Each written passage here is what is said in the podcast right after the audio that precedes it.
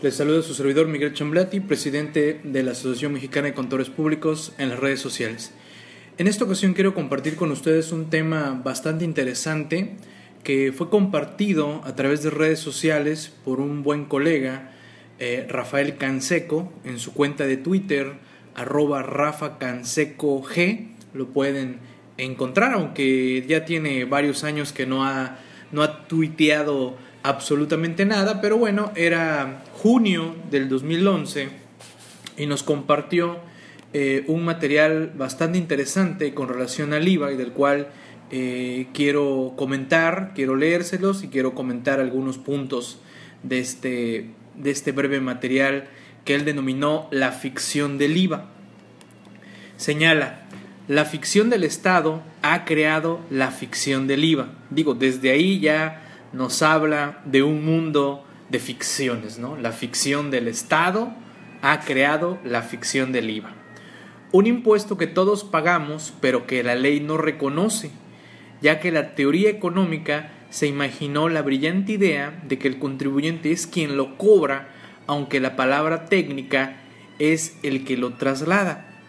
Bien, aquí nos está señalando muy claramente todos pagamos este impuesto, absolutamente todos. Y, por ahí alguien eh, se burlaba diciendo, hasta pagamos IVA por papel de baño, ¿no? Por ponerlo, esta situación de todo lo que graba el IVA eh, al día de hoy, con sus situaciones especiales en materia de tasa cero y, bueno, estas cuestiones de, de las exenciones.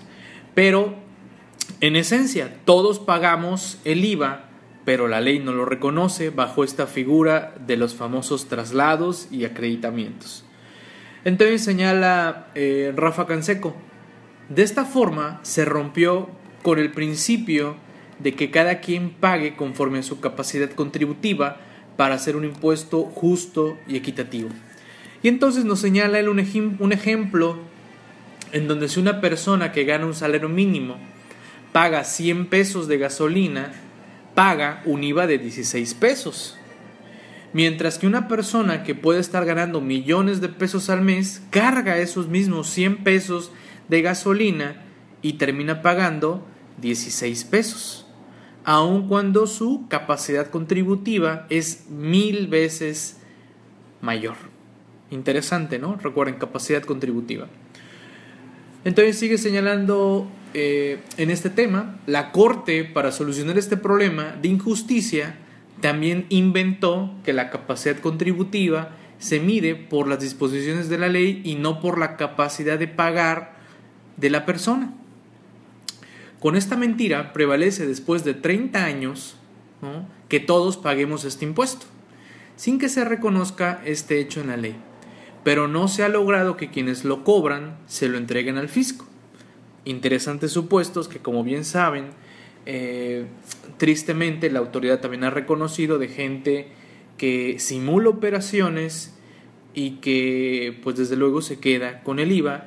Y tristemente recuerden la fiscalización no alcanza a todos y eh, varios eh, después simulan o evaden su obligación del pago del IVA con independencia de que puedan pensar que que es parte de su ganancia, que tristemente hay empresarios que, que lo llegan a pensar, porque es dinero que ya cayó eh, a sus bolsas.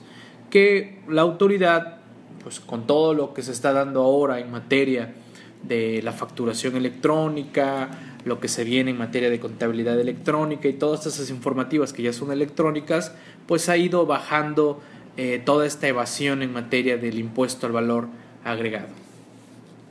Caso muy similar eh, sucede con el IEPS y con todos los impuestos al consumo, nos señala en esta entrada eh, a través de redes sociales el compañero Rafa Canseco. Es muy claro que todo esto es producto de la ineficiencia organizacional del Estado, ya que en su centralismo impide que los impuestos los recauden los municipios, que son las autoridades que pueden tener mayor conocimiento de la capacidad contributiva de sus gobernados el sistema del Estado es culpable de que no se pueda revisar a las personas que acumulan mayor riqueza, porque el centralismo impide que la federación los detecte y los municipios no pueden revisarlos por la famosa división de competencias, es decir, no tienen facultades. Entonces, si a nivel municipal se sabe quién está acumulando riqueza que probablemente venga de actividades no lícitas, como podría ser el narcotráfico o el secuestro, no se le puede revisar y determinar impuestos porque el municipio no es competente y por ello el Estado ha creado un sistema que además de generar la delincuencia, la protege. En esta sin, sin razón vivimos y sin embargo la propaganda del Estado hace que los gobernantes parezcan buenos cuando defienden que el IVA no se generalice pero después de 30 años ha quedado en el, olvido la esencia de dichos impuestos y su efecto en la desigualdad y en la generación de pobreza e inseguridad.